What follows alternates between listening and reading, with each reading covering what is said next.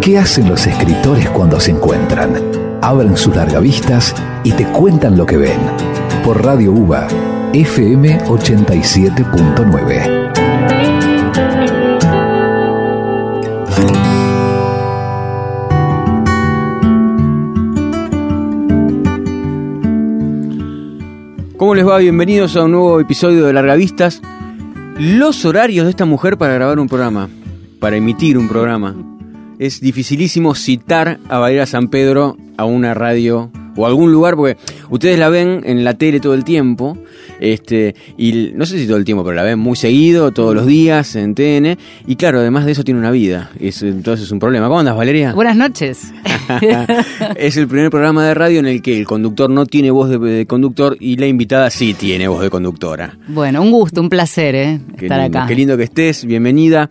Valeria San Pedro, a ver, periodista, Mm. este, la estamos acostumbramos a verla en los móviles, ahí viene en la calle, este, atrás de, de la noticia del día, eh, con la particularidad que tiene ser movilero con la noticia del día, que la noticia del día varía tanto, ¿no? Oh. Este, y me imagino, vale, para entrar un poquito en el tema que, que ahora vamos a ir un poco más en profundidad, que buena parte de lo que estás empezando a hacer, que es escribir, este, o por lo menos que estás mostrando, eh, Mm. eh, debe tener algo que ver con eh, esta, este vértigo de la, de la noticia que va cambiando todo el tiempo, de la realidad que va cambiando todo el tiempo y vos crónicas, y también creo de los tiempos muertos que te suceden en el medio de mientras nosotros consumimos noticias vorazmente, el periodista lo vive de otro modo, ¿no? Yo estoy Como con los repente- auriculares puestos con música de yoga escribiendo. Exactamente. ¿Es así? A veces es así, sí. Creo que mm, la idea de escribir en realidad no surge como idea, sino como una pulsión, podríamos pensar, y, y sí es posible que surja como una especie de, de opción o de, o de canal de fuga de una realidad que está todo el tiempo eh, alterándose y de la cual soy protagonista contándola claramente, pero mm, sí, es posible. No lo, no lo viví como una búsqueda de eh, una alternativa. Sí venía buscando otras alternativas de conectar con la creatividad desde otros lugares, puede ser que sí, pero lo de escribir particularmente me surgió como en paralelo. Eh, y volviendo a esto de lo de todos los días, y sí, quema un poco el coco. Te quema, ¿no? Y creo que a todos. En- encontrás la manera de, de abstraerte de esa realidad contándola con responsabilidad, digamos, es algo que, que lo hago con pasión y que me gusta, me sigue gustando, pero que va modificándose eh, desde mi percepción, ¿no es cierto? Desde mi día a día, antes como un desafío permanente, ahora más como oficio y mm, con una mirada crítica cada vez más también. A ver, para quienes por ahí se están preguntando, bueno, pero ¿qué escribe Valeria San Pedro? La pueden leer en Instagram, en Microhistorias de Amor, pero la pueden escuchar en plataformas diferentes, como por ejemplo Spotify, en unos podcasts muy bonitos que, que estrenó hace muy poco. Vamos a escuchar el episodio 1, este, por lo menos quizás el primero de los cuentos del episodio, de la microhistoria del episodio 1, para ponernos en tema de qué está haciendo Valeria San Pedro en este momento. Microhistorias de amor. Este proyecto nació un día sin intenciones de convertirse en algo más que un textito que no llegaba a las 10 líneas. El posteo de una foto con margaritas naranjas suelto en un mar de selfies y la sensación de haber logrado con ese puñado de palabras describir una escena de amor. Por eso las llamé microhistorias. Son escenas, recortes, pedacitos, de metejones, desengaños, abandonos, encuentros casuales, rupturas, pasiones y otras formas de eso que llamamos amor. Soy Valeria San Pedro y te invito a escucharlas.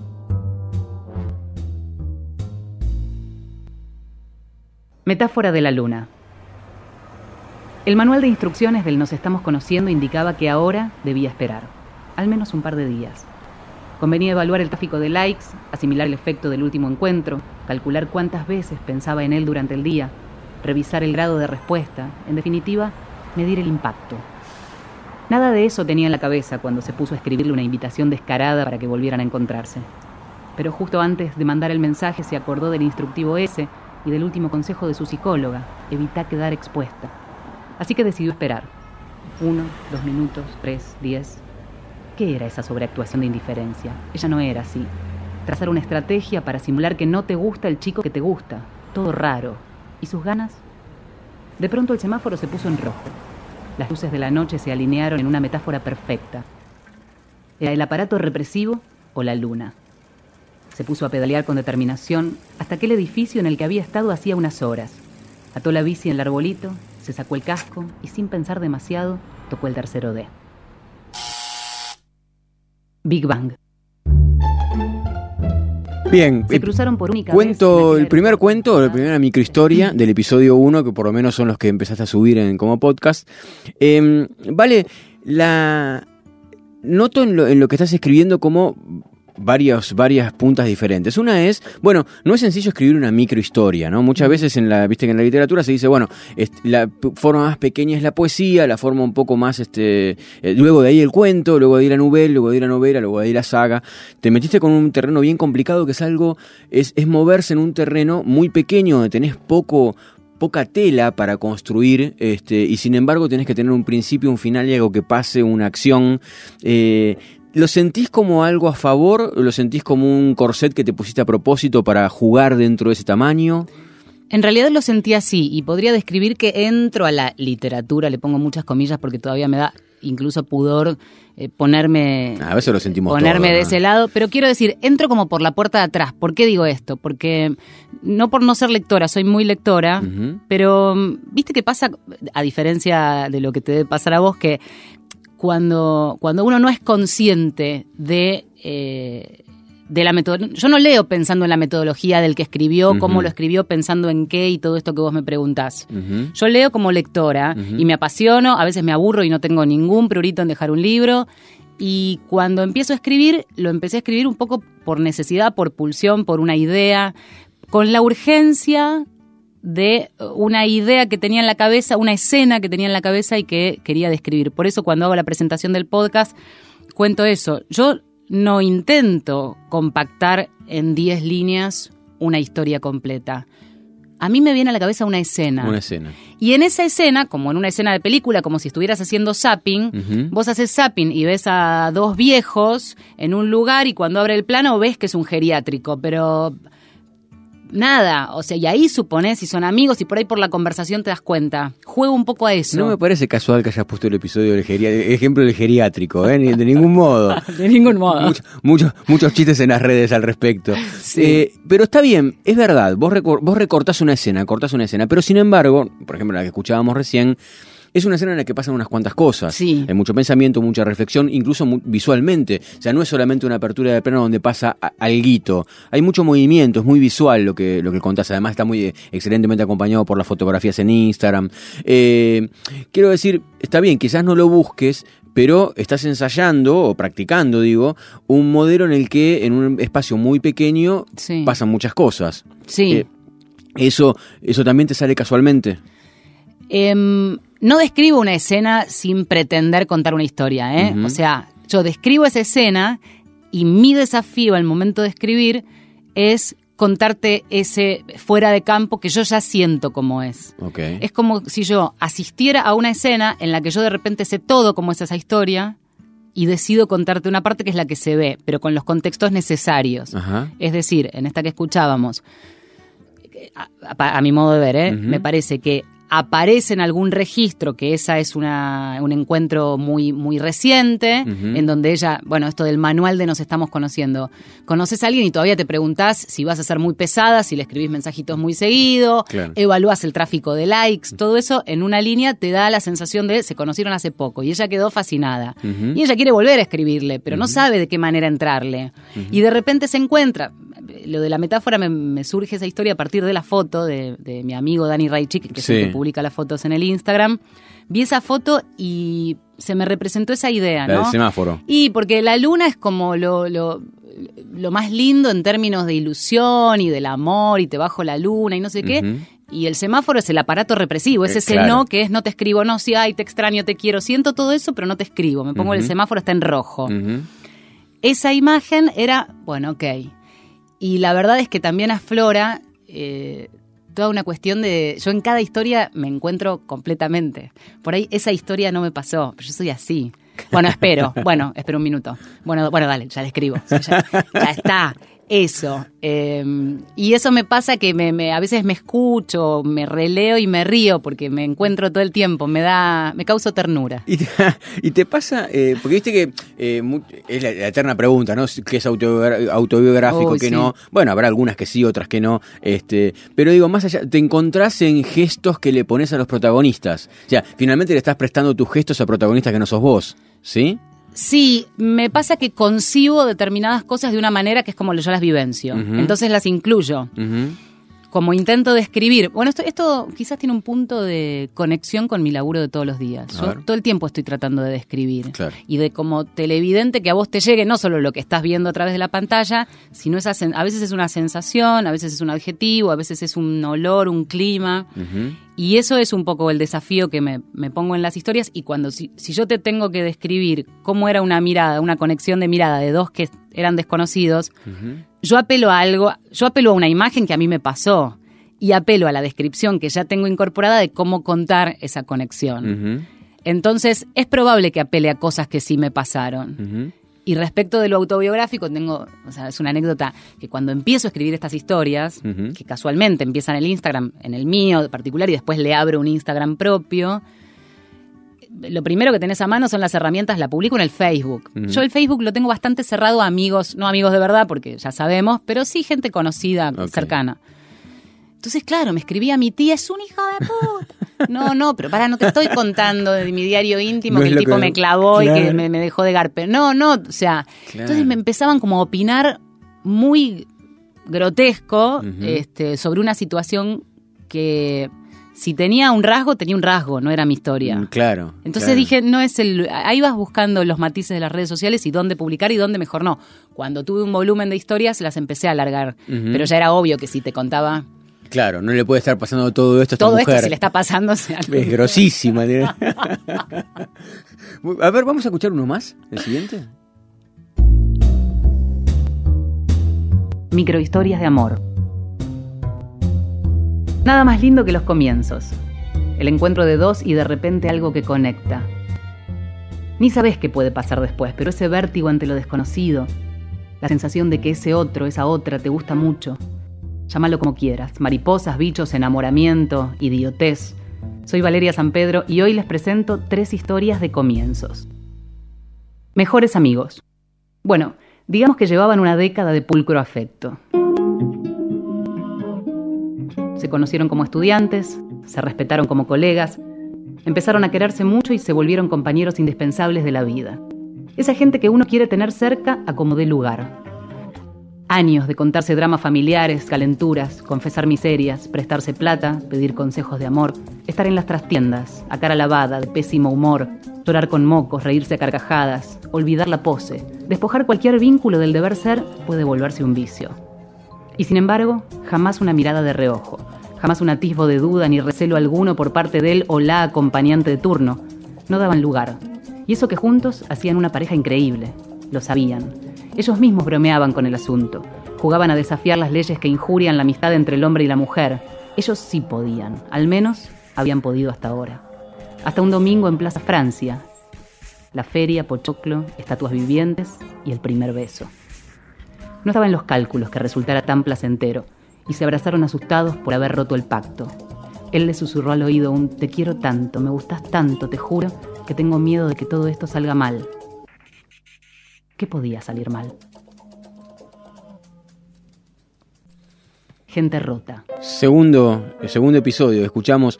Vale, ¿por qué el amor? Porque de entrada ya es como que el título eh, te- es microhistoria, pero es de amor. Sí. ¿Por qué arrancaste por ahí? Me salió porque no, no pensaba, no era un proyecto, no era un proyecto. La verdad, la verdad, surgió, después se fue encadenando. La primera me acuerdo porque era una guardia periodística, digo, vinculada a mi vida, a la cotidianidad. Era una guardia periodística con un amigo muy cercano, de colega, que me estaba contando que se iba a separar. Ajá. Y que esa tarde se iba a un bar a encontrar con la mujer hasta ese momento para separarse. Uf. Ya lo habían hablado, pero tenían que darle el rulo final a la historia. Y me quedé colgada con eso y me imaginé una escena muy linda que era esta de llegar al bar con, una, con un ramo de margaritas. Las margaritas no me preguntas por qué, me las ¿Por imaginé. qué? Pero me imaginé que le llevaba flores. Ujú. Y me la imaginé desde el, desde el punto de vista del varón, que es lo- todo lo que él me había contado. Pero desde el punto de vista de la mujer, de la mina que estaba sentada ahí, con la cual yo no tenía relación, pero tenía una empatía ya. Me imaginé esa escena y la escribí cortita y la publiqué con una foto y ya. Y venía, supongo que venía un poco movilizada por distintas cuestiones y me gustó el ejercicio de escribirlo. Me, pasa algo que le debe pasar a cualquier escritor, pero que es que cuando sentís que lograste algo y te quedas contento con eso que, Claro. que escribiste, que log- lograste describir una sensación, una escena. Eh, después al día siguiente mi amigo me llamó me dijo que habían tenido ese encuentro en el bar, pero que nada que ver con, con- con ese desenlace que yo había idealizado o delirado. Y después, a los poquitos días, esto sí fue, digamos, como muy cercano, que fue que mi hijo, en ese momento tenía seis años, venía como con una cosa de estar en su primer amor. Y estaba Ah. como enamoradito, enganchado, enganchado, enganchado. Y yo viví una escena tremenda en la, en- en la mesa de la cocina de mi casa, que es que él volvió decepcionado con los caramelitos que le había llevado a la nena porque ella le dijo que no quería ser más la novia. No, qué horror. Y entonces me puse a escribirlo. Y me salió el mismo formato. No quería ponerme a escribir la historia, eran cinco líneas. Y la foto fue ese sobre con cinco subs Claro. que no, no fueron entregados. Claro. Y entonces de repente eran dos historias como de amor y después, bueno, me empezaron a brotar. Empecé como, ¿viste quien ve en distintas escenas una situación? Y decís, ¿y ahí qué pasa? Bueno, y ahí mezcladas un montón de cosas.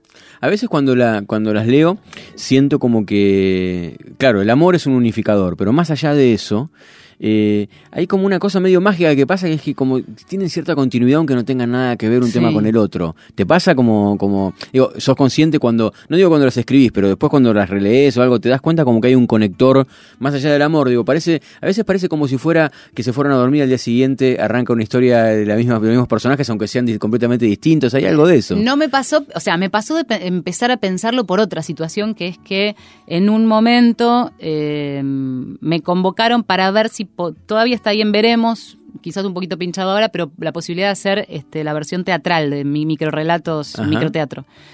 Y estuvimos charlando, yo con dramaturgia cero, entonces eran conversaciones de bar a ver si le dábamos vueltas al asunto. Y ahí me, me dijeron, tengo esta idea, porque leí los relatos y me parece que podemos armar como una continuidad, Ujú. incluso con otros personajes, me, me fascinó mucho esta idea. Que, por ejemplo, la historia uno sea unos personajes, la segunda sean otros dos, pero que de todos modos haya una- un hilo y una continuidad claro. o muchos años después, o, o- o una especie de flashback este, y, y ida y vuelta y distintos momentos de una vida, de una pareja que pueden ser todas y puede ser la misma eventualmente, con específicamente una línea, por ejemplo. Ahí lo descubrí y me, me gustó el ejercicio. Sin embargo, en el momento en que las pienso, casi te diría cuando ya empezás a tener, sí, un poco más de, de trabajo sobre las historias, eh, trato de no repetirme. A veces tenés una idea parecida, pero son como todas escenas y situaciones que tienen algún condimento distinto. ¿En qué te.? Porque microhistorias de amor viven en las redes sociales, viven, vive básicamente en Instagram. Vos dijiste, bueno, el episodio este confuso en Facebook, lo alojaste en Instagram, este, y ahora en- en- en- está en el formato de podcast, pero bueno, nació en Instagram y tiene su vida principal ahí. Eh, ¿Qué te, eh, en, qué te condiciona o en qué te ayuda el hecho de que sea una red social para hacer, digamos, hacer eh, escritura, literatura, pero en un soporte claramente digital, ¿no? Donde no aparece lo, lo- orgánico que acostumbramos, que es el, texto, ¿no? El libro. Sí. Em, en principio, ¿en qué me ayuda? En que, en que los soportes digitales y las redes sociales y las nuevas tecnologías te permiten hoy hacer lo que quieras, sin el condicionamiento de un formato específico, de X cantidad de caracteres. Yo ya había empezado a escribir más sobre temas de género y colaboraciones en revistas y esta cosa, a mí cuando se me agotó la idea, me pasa mucho en, en tele, cuando, lo- lo- cuando se me agotó lo que tengo que decir, puedo estar tres horas hablando. Cuando se me agotó, se me agotó. No me pidas que te estire, porque ya me siento incómoda. Me, agarra. Y con los caracteres pasa eso. Entonces, de repente, para mí la nota ya estaba y me faltaban 300 caracteres. Digo, ¿qué? Repito, hago un rulo. Lo ejercité y es lindo ejercitarlo, pero me cuesta. Esto es como la impunidad del- de, de lo que se te ocurra. Claro. Y hay algunas un poquito más largas, otras más cortas y no pasa nada. Eso es un beneficio. La contra es, creo, cierta banalidad de las redes sociales en general, de Instagram en particular. A veces publico una, subo una historia y me likean tan rápido que digo, lee, loco. No la leíste. Lee. Ah, bueno, mirá. Son 10 líneas, no Mirá. podés al segundo. o Vos sea, sabés que a veces cuando yo publico algún cuento que lo pongo directamente en las redes, me pasa que veo un me gusta y digo, pará, no, no, leíste. no me uh, no, no, no me likeé, no da. Bueno, Algunos me dicen, no, pero lo hice para leerlo después. Bueno, bueno, ya qué sé. Sí, pero bueno, esa inmediatez creo que juega en contra. eh, y después otra cosa que creo que habilita un público tan masivo, ¿no? Porque no tengo, no tengo muchos seguidores, menos en la cuenta puntual de las microhistorias de amor. Pero hay cierto desconocimiento que nosotros como periodistas, digo, dentro del medio, ya sabemos, que es algo tan lógico como el copyright. Sí, Me pasó de alguien conocido te la copió. co- copy-paste con una Claro. foto horrible de Claro. una, viste, una parejita tipo, tipo Sarakey Sí. publicado. Hoy me levanté pensativo. Claro. Entonces le digo, che, No si te gustan ser. las microhistorias, todo bien, pero si tal... Y ahí empecé a entender, digo, claro, yo no estoy este, todo el tiempo vendiendo. me-. Entonces, en el Instagram pongo quiénes son, quién es el texto, de quién es la foto. Empecé en cada textito, esto lo aprendés. En cada texto volver a poner mi nombre y apellido, porque Claro. también no lo hacen por ahí de mala leche, es de desconocimiento. Sí, sí, sí, sí. Es, es- es tan amplia, ¿viste? Y tan genérico todo que. Sí, como quien le saca una foto una frase de Neruda y la pone como si fuera de él, ¿no? que también Claro, pasa. Y que, y que puede pasar porque te la apropiaste. Es lindo que pase esto, que se lo apropien y que sientan identificación. Como periodista es raro. Y después igual me pasó que las tuve por esta por este proyecto de, de lo de teatro, que las tuve que registrar. Ajá. Con lo cual ahí también decís, bueno, está Bueno, bien. eh, Hay un caminito ahí. Claro, y es algo propio. Más seriedad, no sé. Totalmente. Y, y también me preguntaba, porque bueno, justamente en el primero hablabas de los likes y este. Porque finalmente escribís en una plataforma, pero también muchas veces escribís vinculado a los códigos de, eh, no digo exactamente de la plataforma, pero sí de las redes sociales y demás. ¿Eso sentís también que por escribir ahí hay como un código más fácil de escribir sobre lo que sucede en el mundo que tiene que ver un poco con las redes o, o no? Digo, si, estuvieras escribiendo un libro lo harías igual porque es el tema del momento, porque es un modo de comunicación del momento. No, para nada condicionada por el formato en ese sentido. Em, siento que cuando empiezo a escribir, particularmente, te diría que la- las vinculadas a estas historias de el mundillo de las redes sociales y el drama del amor virtual, eh, es porque hasta te diría que lo padezco. Claro, Entonces lo Es- tengo, es lo tengo presente, cercano. Es un claro, tema que me parece, claro. lo hablo con mis amigas. claro. Estoy en una edad cuarenta y pico que están las que se acaban de separar, las que están en eso, las que todavía duran. No sé, hay como una cosa, pero, pero casi ninguno es ajeno a ese mundillo. Pero viste, vale, que hay una cosa que es que en la literatura escrita en libros, eh, hay como mucho pudor de hablar de las redes sociales. Sí. Yo siento eso, ¿eh? Como si fuera Coincido. medio como una pavada, ¿no? Este, si pongo en un texto medio como, no sé, voy a decir pretencioso que no es lo que quiero decir, digo, pare- aparentemente literario, eh, algo vinculado con las redes, digo, incluso hasta los propios editores a veces te dicen, tené cuidado, porque ya nos ha pasado de algunos libros que salieron vinculados, no sé, por ejemplo, eh, mensaje, uno que era todo sobre SMS, y claro, a los tres meses cambió, entró WhatsApp, entonces el libro quedó viejo. Claro. Hay como un como miedo a eso, mientras que me parece que en las redes la escritura digital permite subirse al con, con más este oportunidad, si querés, a- al tema digital. Sí, yo lo que siento es que en las que deliberadamente, porque no se me escapa, digamos, en las que deliberadamente apelo a eso, es un retrato de época. Claro. No queda viejo. Distinto es si usted, claro, tenés un libro todo hecho en SMS, te queda viejo, pero bueno, problema del editorial que quiso también tomar ese, digamos, esa, fiebre momentánea. Pero me da la sensación que no, que hoy, hoy es claramente un retrato de época. eh, que, que la gente se vincula a través de los likes. Que si publicó una, una story y vos crees ver ahí un mensaje vedado, te está hablando a vos. Eh, hay. No hay tanta literatura escrita como, como tanto pasa en la realidad. Claro, es que por ahí, está, es que por ahí está poco retratado en realidad. Sí. A eso voy, es como que quizás hay como un miedo en la, en la literatura de que el tema sea demasiado liviano para hablarlo, cuando en realidad me parece que es todo lo contrario, que es tan fuerte el tema de las relaciones vía, digi- vía digital que debería haber mucha más literatura al respecto si lo tomamos como, un, Sí. como un recorte de la realidad. Es nuevo también. Me, me da la Sí. sensación que es bastante. Va, pensá que nosotros mismos hace cuánto estábamos escribiéndonos. O sea, yo escribí Yo a mi primer novio lo conquisté con una carta escrita y enviada por correo. Esto nos interesa y mucho. no tenía teléfono. Esta- esta es la parte Tuve que ir al teléfono público de la carnicería de Paternal para ir a hablar por teléfono. ¿Vos querés que te cuente Quiero yo decir, cómo hablaba somos con una mi novia generación por que teléfono? atravesamos todo eso. Entonces, esto es renuevo. Yo de chico, claro, tenía que ir al teléfono público. Después cuando me mudé a un departamento que tenía teléfono, y estaba, vivía solo, vivir solo medio de chico, tenía teléfono en, el, en, en mi departamento, Sí. ¿no? Pero en un momento yo vivía en el último piso y tenía acceso a la terraza. Eh, el teléfono se murió y no había modo de arreglarlo, ¿sí? Entonces, pero o sea, eh, como el cable que venía de la terraza, yo había detectado que el cable del teléfono venía de la terraza, yo me llevaba y él era aparato. le había cortado los cables, ¿sí? Los empalmaba con el con los cables que eran míos, supongo yo que eran míos, Sí. porque sí, porque sonaba el mi número.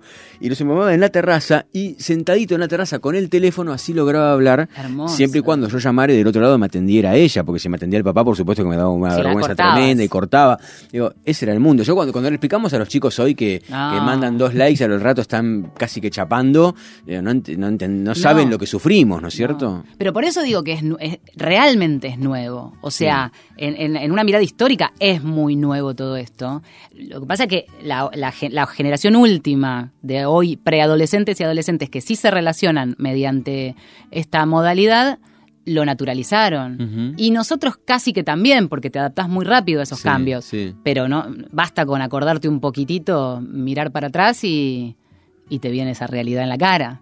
Con Vale San Pedro estamos, estamos hablando de sus microhistorias de amor, que las pueden ver en, en Instagram, en arroba microhistorias de amor, o en arroba Valera San Pedro, o Vale San Pedro, ya Valeria San Pedro. Valeria San Pedro, en, en Instagram están ahí, este la pueden encontrar también como microhistorias de amor en Spotify. Vamos a ir al noticiero, supongo, ¿no? Por, por la hora en la que estamos, este, y en un ratito volvemos con más largavistas. Vamos a conversar de libros, de pasiones, de la vida, con los largavistas bien abiertos. Por Radio UVA FM 87.9. Segunda parte de la revista con Vale San Pedro. Valera San Pedro, estamos hablando de sus microhistorias de amor. Pero, a ver, en esta segunda parte de los revistas suelen ser un ejercicio para abrirlos, ir un poco a mirar hacia el pasado y hacia el futuro de la persona que tengo sentada enfrente cada lunes. ¿Cómo era la, la San Pedro que escribe ahora, la periodista, este, madre y demás? ¿Cómo era de chiquita, sobre todo vinculado con el tema de la lectura? ¿Qué, con- ¿Empezaste a escribir rápido? ¿Leías eh, por, por, por curiosidad propia? ¿Te ponían los libros adelante? ¿Eras rebelde con el tema? ¿Cómo era? Era curiosa, siempre fui curiosa, inquieta, sí, por naturaleza, y buena alumna. Eso me llevaba a eh, acceder rápido y con interés al material que me proporcionaban, que no era mucho. No, no nací, no me, no me crié en una casa con una biblioteca grande. Padres laburantes, separados. De hecho, no tengo la imagen de mi papá en, en mi casa, o sea, y mi vieja laburando. Entonces, escuela pública. ¿Barrio? em, barrio de Paternal. Ajá. Y Mataderos en una primera época que no me acuerdo. Mi barrio es Paternal porque cuando salía a jugar a la calle, a la cuadra, mis amigos, mis colegios, todo eso Paternal. y, mm, y las inquietudes pasaban por ahí. Eh, volvemos a lo mismo, en una época en que, digamos, si accedías a materiales era vía lectura, ¿no? Mayormente, digo, no había computadoras. Entonces, era vía lectura. Y mis revistas de cabecera de pequeña, con las que jugaba y, y hacía bastantes cosas que tenían que ver no solo con leer, sino con eh, de- desde algún collage hasta empezar a practicar radio desde muy chica, eso Ah, sí. Grabar programas de radio, lect- eh, el pasando revistas, pero Sí. con la trapito, anteojito, alguna que otra villiquen, No que no era de la partida. ¿Y, y, y técnicamente cómo lo grababas? ¿Tenías algún grabador en tu casa para jugar o era un Sí. ensayo todo? Teníamos un grabadorcito que, ¿cómo era el blanco ese que tenía dos botones de colores, el rojo y el Sí, verde y la cinta? Ese claro. tenía mi mamá y Ajá. después grabadorcito, no me acuerdo el formato, era un grabador, sí, los grabadores de dos cassettes, que ahí pasabas como la música, claro. sí. Y mm, Así que jugabas a, locutora o a conductora en ese momento. sí, sí. Y pasabas revista con las. Con los y entonces leía como pastillitas, porque la- las revistas de niños además tienen esa, ese Claro. diseño, o tenían ese diseño donde te permite como leer pastillitas. Y después sí empecé temprano a escribir. Primero diario íntimo, era Ajá. muy de diario íntimo. Ajá, romántica. Muy de- ¿O no? sí, ¿O me, acuerdo mucho de un poema que no me lo acuerdo entero, pero era Donde vos, potro salvaje. Potro salvaje. Potro salvaje, salvaje. te estoy hablando a los ocho años. O sea, ni ¿Qué te siquiera los imaginado? ¿Qué me habré imaginado? Yo me imaginaba además un potro, Un un, potro, potrillo claro. corriendo por el campo, Claro, ninguna otra cosa claro, de ya. obvio, obvio. Pero esa. Y era de tirarme a llorar en la cama, los, o por ejemplo, mirar. Yo vivía en un pasaje, Ajá. en una cortada que daba a las vías. Y entonces cuando llovía yo miraba las vías, muy melancólica. Ah, mirá. Muy melancólica, muy de tirarme a llorar. En la, era mi Bueno, plan, mi el plan de los sábados el- era un el poco germen de las Estaba microhistorias ahí, estaba, claro. pero Estaba- mamita, estaba justo. Después, y seguí escribiendo a lo largo de los años. Hoy todavía conservo muchos cuadernos que además tienen la, la inicial del señor en cuestión. Ajá. Entonces yo voy revisándolas y cuando me acuerdo, ¿y cuándo salía con este? Ah, me bueno. fijo y tengo como la inicial. Después te dicen todas lo mismo, como que, viste, lo importante es como que el amor que uno profesa Ajá. y cómo te atraviesa. Bueno, Después, es que por supuesto, hay no grandes nada historias más de amor. unilateral que el amor, además, ¿no? Claro. Es, es lo de uno. Eh, Andás a saber el otro, ¿no? Es- Andás a ver el otro. Claro, Después no- hay un descubrimiento y un trabajo. No importa mucho la inicial, porque en realidad es lo que uno es, ¿no? es que vos lo lees y además hay, hay características, pero quiero decir, hay, hay también un, un hilo que conecta con uno, ¿no? ¿Seguís haciendo los diarios íntimos? No, pero hasta hace poco. No, después se convirtió en. No, no literatura, porque nunca fue nada para publicar, pero sí en la necesidad. O sea, cuando alguna angustia andaba dando vueltas, eh, soy de sentarme a escribir, porque además es, es mi manera de sacar. Y otra es hablar sola. Ajá. Hablo mucho sola. Ah, mira, ¿en qué circunstancias? ¿De por la calle? ¿La gente te va Por diciendo de bar a San Pedro? Voy, eh, del espero que no me reconozcan. pero no, en realidad lo que hago es, este, cuando tengo ahí como una idea o algo que, no entrevistas de trabajo, en general cosas que, que- que- que involucran algo por ahí más, más personal, te diría. No siempre de pareja, pero soy de ordenar mis pensamientos. Y viste que vos podés tener mil pensamientos en la cabeza, pero hasta que no los sacás, me, me ordena escribirlos y me ordena decirlos. Sí. Y me hablo sola y me respondo. Sí. Como yo siento que soy una, una buena eh, interlocutora y consejera, Ajá. me aconsejo, porque si no, como aconsejar a una amiga. Entonces, pero si yo me aconsejo a mí, digo, ah, está bien, no es lo mismo que si lo pienso. Claro. Me lo tengo que decir. Escucharte la voz te, te realifica todo. No, y además escucharme, pero vos te das cuenta lo que estás haciendo, claro, o sea, claro. como si yo le hablara a una amiga. Claro. Entonces me presto ¿Tu atención. hijo te ve en esas circunstancias o, o prefiere evitar? No, no, no lo hago delante de no lo sabe.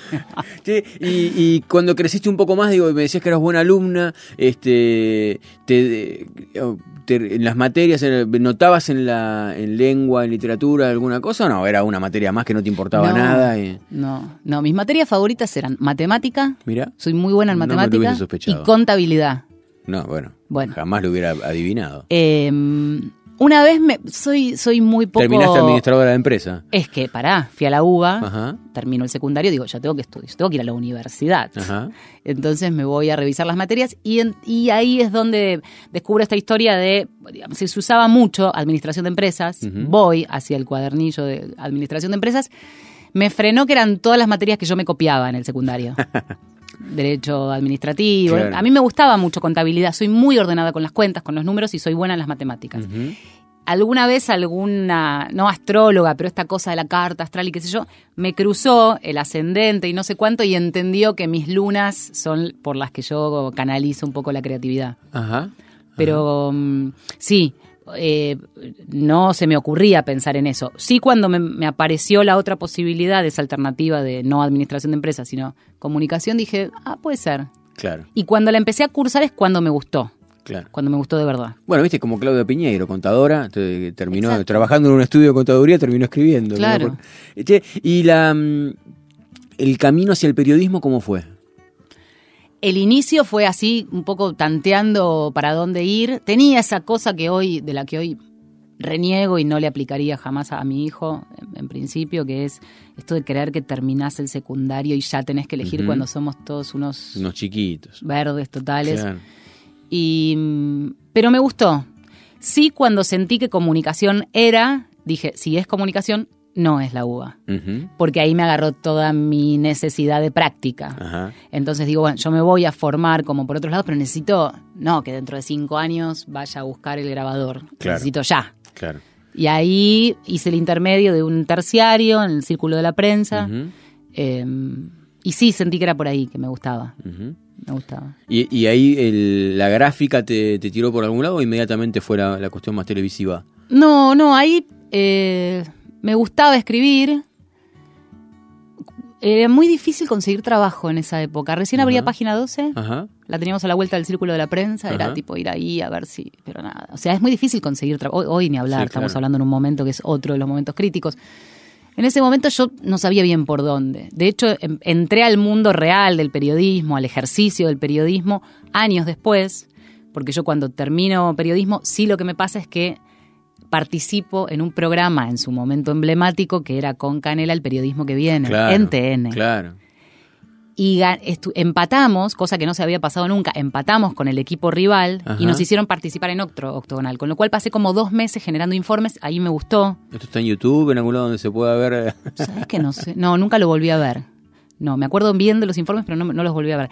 Me pasó que ganamos, ahí el seg- la segunda instancia la ganamos, yo hice una pasantía en TN y no quedé. Ajá.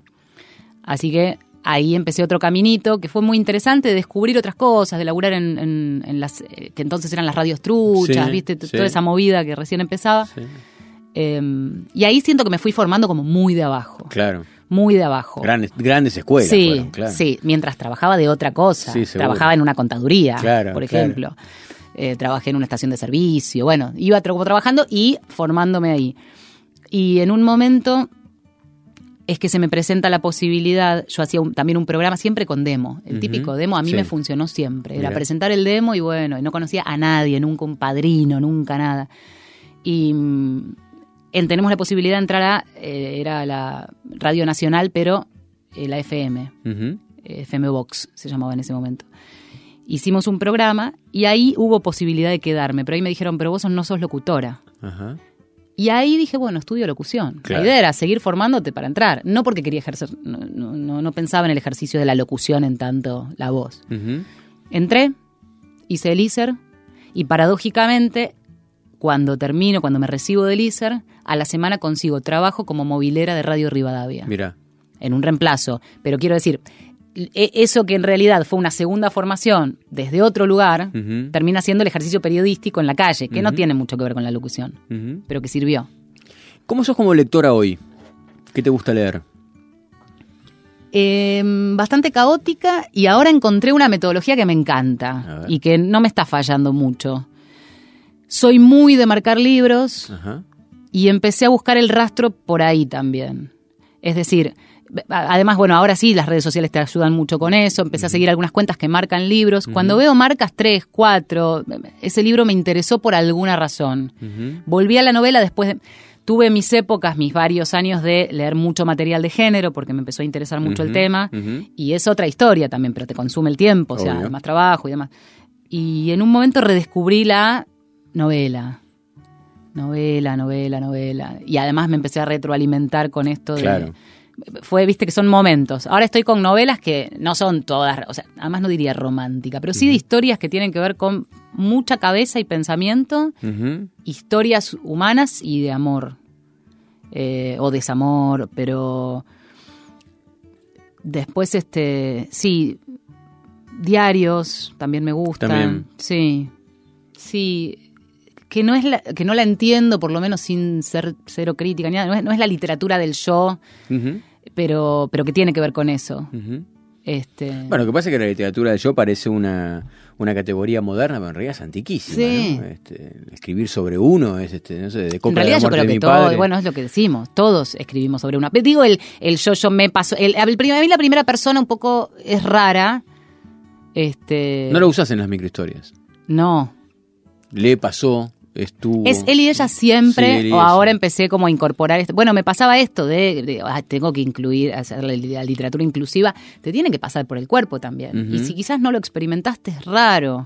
Hay algunas historias ambiguas, pero que porque algo me caló y, y lo tomé, pero no, no en general. A veces es interesante probar qué pasa cuando una narración que está en, en- con, con un narrador en tercera persona, de repente cuando la cambias en primera, no sos vos, pero el personaje es él, ¿no? O ella. Hmm. Eh, Como que habla de otro, en otro tono porque esto lo está contando en primera persona. Entonces la su- lo su- el sufrimiento que tenga o el amor que tenga, lo que sea, este tiene como un sabor quizás un poco distinto porque, bueno, la primera persona es la que es la que lo está viviendo, ¿no? Sí, de hecho, escribí alguna, eh, tengo varias ahí como empezadas que no las, no las avancé, por lo menos todavía, o las dejé a mitad de camino, que es, por ejemplo, una carta que se encuentra eh, un, un tipo en la puerta de su casa, ¿no? Ajá. Y ese es- y después está todo el texto de primera persona. Claro, Pero es como muy carta. clarito que, sí, Claro. sí. Claro. Eh, que está bueno como ensayar, es lindo empezar a ensayar como otra forma, sobre todo porque si no te empezás a repetir y ahí me aburro. De hecho, me pasa que cuando empezaron un poquito a funcionar, viste, o sea, tengo mis tiempos. Había días que escribía como de corrido, o que tenía más tiempo, o más ganas, o estaba más vulnerable, o más abierta, o más, no sé, y, o más inspirada. Y por ahí pasaban varias semanas y, uy, tengo que escribir ya eso.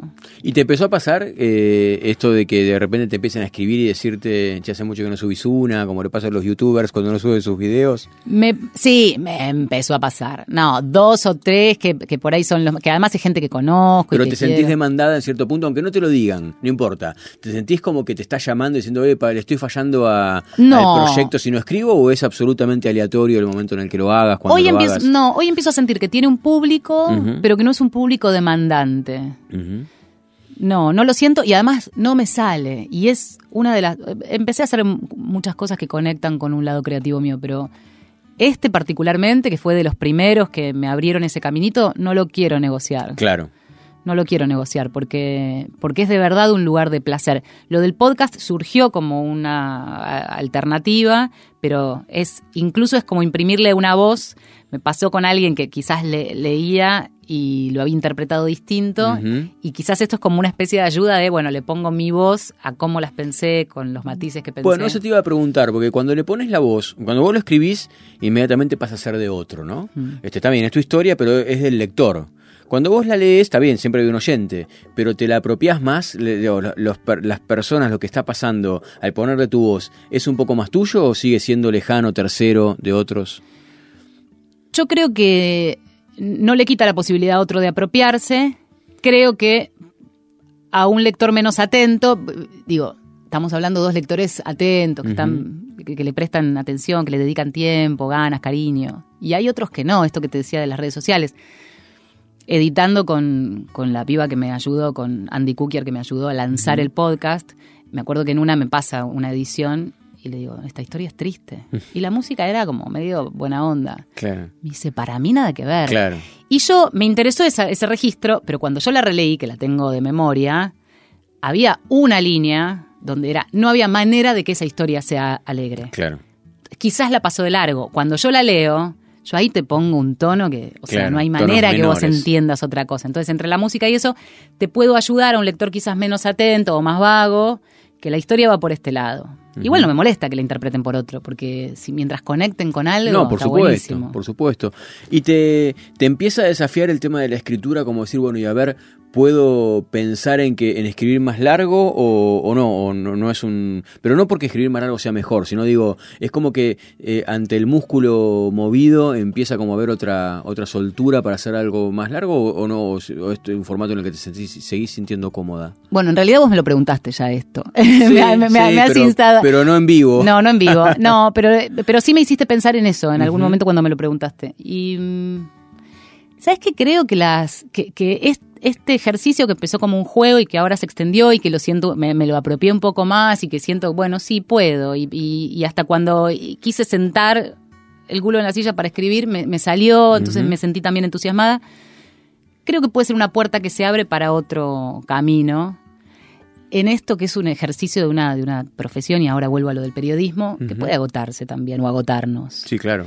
Y entonces estoy como en una edad en donde está bueno, eh, creo que es algo que, es la de la reinvención. Claro, por y, que- menos y que de me los- puede de- interesar. De los puede- proyectos, viste que los americanos le dicen los B-Size Projects, esas cosas que tenés ahí al lado, este, y que, y que quizás uno lo siente como algo que es como si fuera casi un hobby, y de repente no es tan hobby, por ahí es, este, no digo porque haya que profesionalizarlo, pero, pero sí puede tener que ver con algo que te genera tanto interés que se te, te termina tomando mucho más este tiempo, pero agradable, Sí. que el que te iba a programar al principio si era simplemente, ah, me saco las ganas con un par de cosas, digamos, Sí. ¿no? Que- sí, sí, empieza a adquirir una forma y esa forma te demanda. Algo te ¿Cuán- demanda, aunque sea ¿Cuánto lindo. tiempo del día uno por ahí le dedica a pensar, aunque no esté escribiendo, le dedica a pensar eh, y a trabajar sobre el tema de la escritura, aunque en realidad después eh, la escritura sea una segunda Sí. una segunda acción. de- capaz que uno le dedica mucho tiempo en la cabeza, entonces termina siendo una ocupación muy importante para, Claro. para esa persona, ¿no? Sí, sí, este, Aunque la gran mayoría de los escritores tienen eh, viven de otra cosa, trabajan de otra cosa, pero sin embargo, este, su ocupación principal en la cabeza está haciendo la construcción de esa historia. Sí, yo creo que ese puede ser para mí un, un gran desafío o algo que me entusiasme eh, y que me lo ponga también. No, no tiene por qué tener ese, ese, ese horizonte a mediano o corto plazo o cortísimo plazo, sino que diga, bueno, puedo ir por acá, puedo, puedo ensayar un poco por acá. Eh, de hecho, ya te digo, esto de las microhistorias nació de una manera, fue creciendo, ahora esto del podcast que me tiene entusiasmada y que las estoy editando yo ahora. Me enganché Ajá. con editar y me fascina. A ver, ¿cómo es eso? Yo editaba mis informes en radio, o sea, tengo los, los programas bajados en su momento, después, bueno, cambié de vida, de casa, de computadora, los perdí en el camino.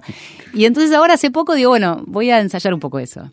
Y es, es, bueno, es mágico, es muy lindo cuando encontrás la música y además editás por ahí un pedacito de música y, y encontrás una cadencia y algo que dice y la música te completa eso que no se dijo. En, en- yo lo ejercito bastante en, con un editor, en este caso en tele, cuando hacía los informes, o sea, bueno, audio- el audiovisual te Sí. permite un montón de cosas. Cuando So- eso se logra, Vos es te sentás en la isla a editar tu, tu informe. Ahora, ahora ya no, porque ahora a la mañana es Pero lo hacías. pero lo hacía, Claro. sí, yo hacía informes, informes largos, algunos, y era bárbaro, porque Viste qué lindo cuando va tomando forma. cuando ¿no? va tomando forma, cuando tenés una, desde la mirada, un insert, una, viste, una, una musiquita y todo te cierra y se, se- se- lo, lo sentís redondo, está Claro, buenísimo. Y ahora me está pasando un poco eso con las microhistorias. Y además lo hago en un momento, por ahí llegué de trabajar y me pongo con eso. Y otro podría pensar, es laburo. No, yo a la noche me tomo un vinito y empiezo así a te, editar. te es placer. Sí. Sí. Bueno, ese es un tema, ¿viste? Porque en un momento determinado este tipo de cosas pueden transformarse en algo que uno... ¿Dónde está la frontera, no? Es decir, por ejemplo, yo escribo, ¿no? Y muchas veces escribo por placer, pero hay otras veces que escribo porque... eh, si, porque si no escribo, pierdo el ejercicio de escribir. Claro. Entonces yo trato de por lo menos una hora por día, te diría, sentarme y escribir todos los días aunque no salga nada. Y much- los escritores con, con muchas novelas te dicen muchas veces, escribir es un trabajo. O sea, si vos Claro. suponés que eso es un placer, placer, perdiste. Tenés que... Esa parte que no es tan placentera, sin embargo, después en algún momento se termina volviendo placentera. Cuando el otro día leía un, un prólogo de García Márquez a 12 cuentos peregrinos donde decía este, que se daba cuenta, que se había dado cuenta en el momento en el que empezaba a los dedos le volaban porque esto- entonces era donde se empezaba a, a divertir con lo que estaba escribiendo, pero al principio había sido una tortura. Sí. Eh, eh, es una frontera difícil esa, ¿viste? Donde vos em- empieza como un hobby, luego pasa este, a, a tomar un tiempo importante de tu vida y luego en algún momento vuelve a divertirte, pero en el medio puede haber algo tortuoso que es la necesidad de, de entregarlo, de terminarlo. Bueno, eso es lo que yo no quiero con la escritura. Con la edición no me pasa porque como tengo este tándem con eh, Andy que, que editó los primeros capítulos, eh, yo le dije, yo voy- de hecho estoy editando el 8 y el 8 faltan dos meses, pero no importa, eh, o el 11. Entonces es, yo voy editando como porque esta historia me gustó y creo que le encontré una musiquita. Y yo ese, ese episodio lo edito. Pero no es que, no, no quiero más obligaciones, sí, porque ya no, no lo disfruto. Ojo que no te las pongan de afuera. Bueno. A veces pasa. Y bueno, y ahí uno tiene que hablar sola, irse a dar una vuelta a manzana, Claro. volver, llamar y decir no. Ahí va de nuevo a San Pedro Claro, caminando porque hablando sola, claro, ¿no? Dicen los vecinos. sí. Claro. ¿Y el feminismo? ¿Cómo llegó a, a tu vida la militancia activa?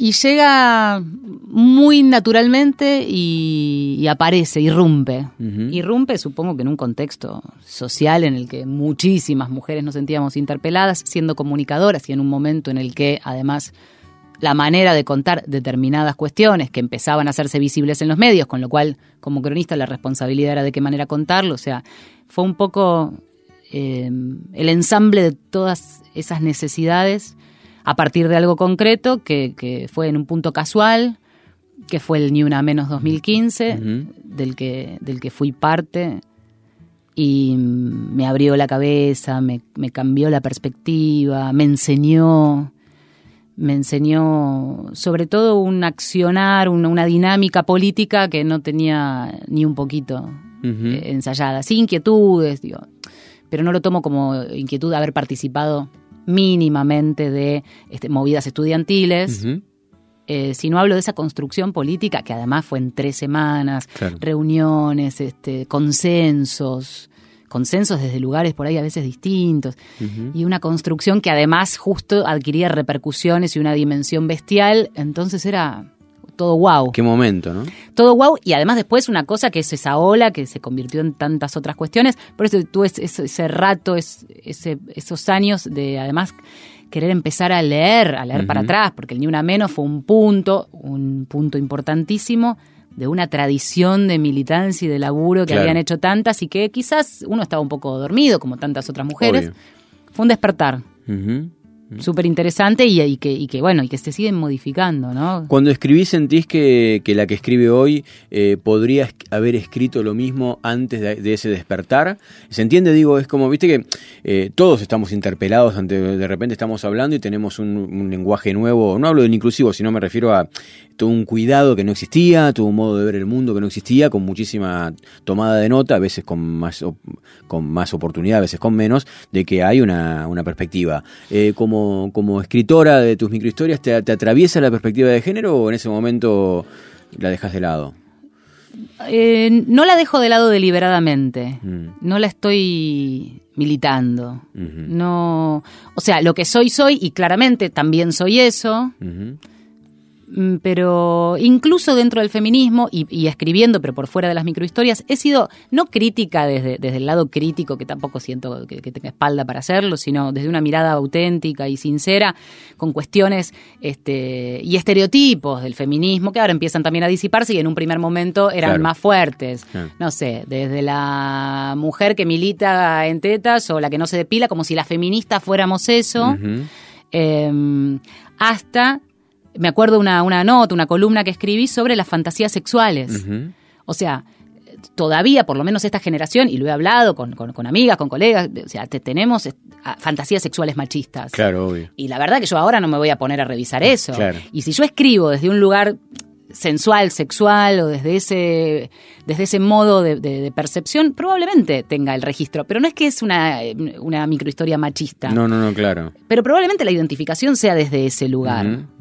Eh, una sola, pero porque la imagen también me trajo, me trajo la microhistoria, una sola es el, el, pibe que te quiere levantar y es más feminista que vos. Ah y, te torra. La verdad es que o sea, estamos de levante, no me ven claro, militar. Claro, claro, claro. Eso. que, incluso es, también es un poco contraproducente. No, no te enamora el tipo que se sienta, te invita un trago y que no, no te lo invita porque vamos a compartir la cuenta porque somos iguales. Invítame, flaco, dale, todo bien. No, pasa nada. Después te invito yo otro. Claro, claro, no, no, me sobreactúes. Este, ahí por ahí aparece, pero algo que soy también.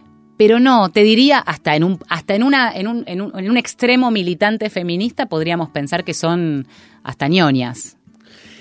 ¿Qué, eh, y en el tema del, que lo nombré recién al pasar, el lenguaje inclusivo, te, ¿qué, sentís? Lo, Viste que hay como, yo tengo varios registros. Por ejemplo, chicos que lo noto que lo usan con, con este, no sé si con naturalidad, pero como por lo menos un ejercicio de su, de su libertad y de su nuevo, su nuevo modo de comunicación.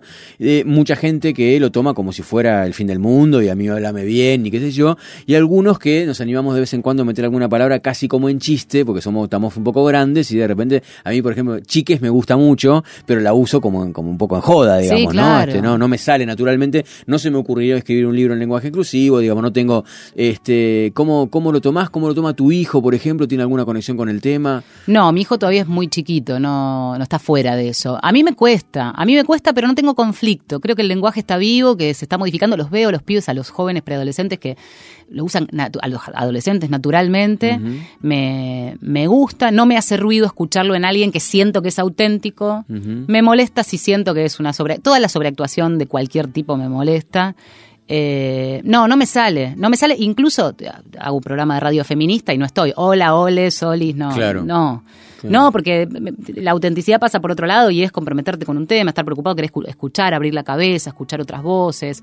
Em, no me escandalizo, entiendo perfectamente que es parte de ese proceso en el cual estamos todos inmersos, y, pero no lo, no, lo, no lo ejercito.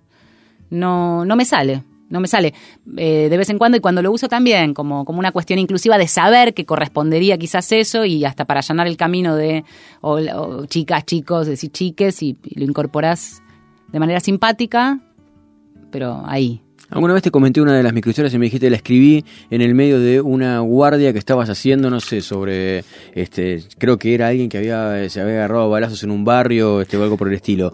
Este, eh, en eso, te, ¿lográs abstraerte en esos momentos como para que la historia, que la realidad tome un concepto casi de paréntesis, o mejor dicho, tu microhistoria sea un paréntesis, está, está pasando el mundo allá afuera, un mundo que tengo que contar, pero de repente eh, está fuera del aire te puedes sentar a escribir una historia de ficción completamente? Es como, me, lo comentaste y me llamó la atención. Dije, wow, qué nivel de, abstracción. No, me puede, no, si es una noticia sórdida en la que estoy metida, no. Me puede pasar que estoy en una de esas noticias, que si ya la conté toda la mañana, está resuelta, tengo que salir al aire a la una de la tarde, me faltan tres horas y me puse a leer otra cosa. Ya tenía escrito algo y la estoy redondeando y la laburo. Sí, me puedo poner, pero ya está.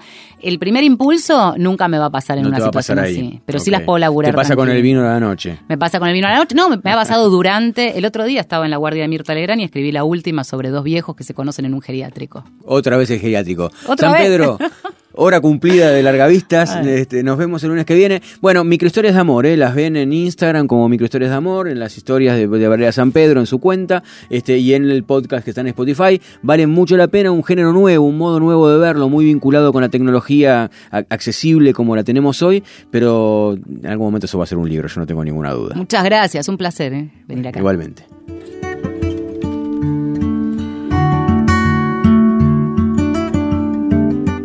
Largavistas, un espacio de literatura con la conducción de Luciano Olivera.